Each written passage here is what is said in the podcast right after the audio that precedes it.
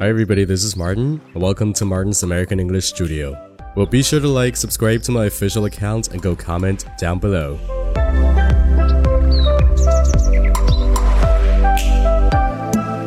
哎，问你一个词，D I V E，dive 这个词你认识吗？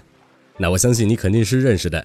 Dive 是动词，表示跳水或者是潜水的意思。哎，但其实这个 dive 还可以做名词，并且在俚语中做名词的话，dive 就不再表示潜水的意思了，而是表示那种破旧、低档或者是不怎么干净的餐馆、酒吧、酒店之类的地方。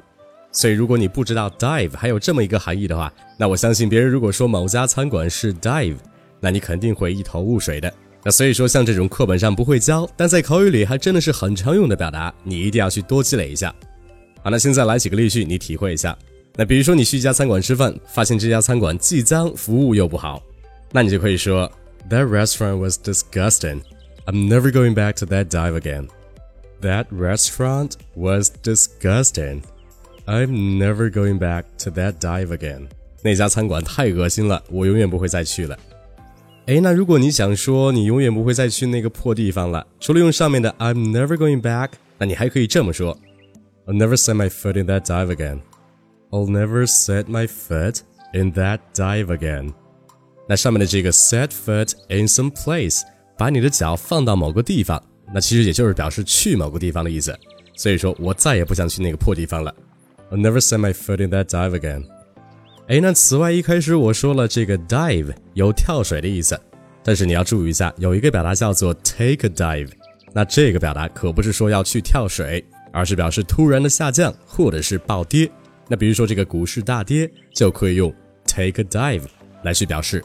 那其实我们在中文里也经常说某个东西的价格是跳水价，所以说在英文里 to take a dive 就是来形容价格或者是其他的数值像跳水一样突然的下降或者是暴跌。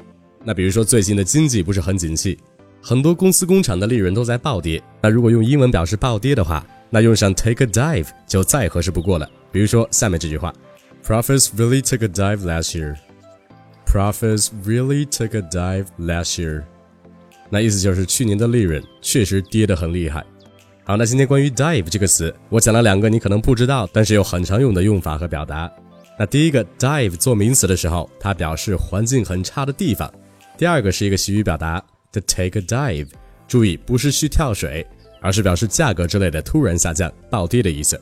好了，那今天就讲到这儿。那更多地道有趣、对你有帮助的美语学习内容，都在我的微信公众号“马丁柳美语工作室”。没关注的赶紧去关注。